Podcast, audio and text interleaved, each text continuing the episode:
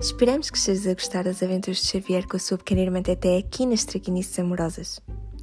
Lembramos-te que podes sempre fazer um desenho e enviar-nos para a página do Facebook nas Traquinices Amorosas.